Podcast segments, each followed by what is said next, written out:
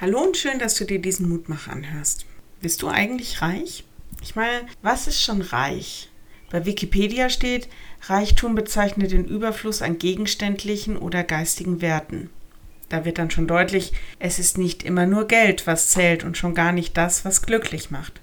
Reichtum liegt dann irgendwie im Auge des Betrachters. Dann geht es vielleicht auch darum, was wir als wertvoll erachten. Was erachtest du? Was erachte ich als wertvoll? So richtig, wichtig, wertvoll. Der Lehrtext von heute bringt uns noch einmal einen ganz anderen Aspekt.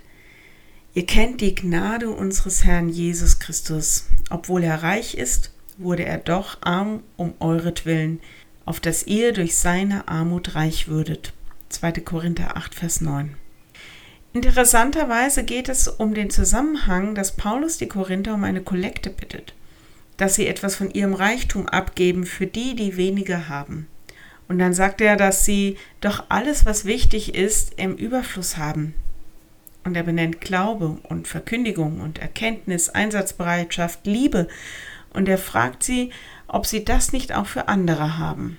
Unser Lehrtext erinnert sie dann daran, dass selbst Christus, der alles hatte im Überfluss, reich in allen Dingen, dass er bereit war, auf alles zu verzichten, nur für uns, dass wir in seinem Reichtum, seine Liebe, seine Freiheit und Freundschaft hineingezogen werden. Das ist, so sagt Paulus, wahre Einsatzbereitschaft. All das loszulassen, Mensch zu werden wie wir und uns damit die Fülle des Lebens in alle Ewigkeit zu ermöglichen. Und ich merke da, es wird jetzt theologisch. Das zu durchdenken, das ist unsere heutige Aufgabe. Also, was hat dir Christus geschenkt? Wo hat er dir von seinem Reichtum abgegeben? Wenn du magst, lade ich dich ein, noch mit mir zu beten. Lieber Herr, du hast den Himmel verlassen, deine Herrlichkeit, hast auf das alles verzichtet, nur damit wir all das erleben können. Danke dafür.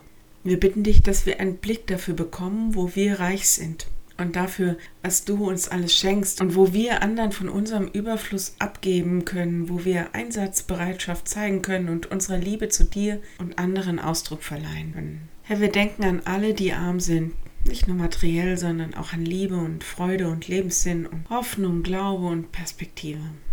Wir bitten dich, dass sie aus der Fülle deiner Gnade für ihr Leben schöpfen können. Steh ihnen bei. Amen. Morgen wieder ein neuer Impuls, dann mit unserer Vikarin Birte Kimmel. Und in all unseren Kirchen ist Gottesdienst. In Ballersbach und Offenbach um 9.30 Uhr und Bicken um 11 Uhr. Bis dahin bleibt behütet. Tschüss.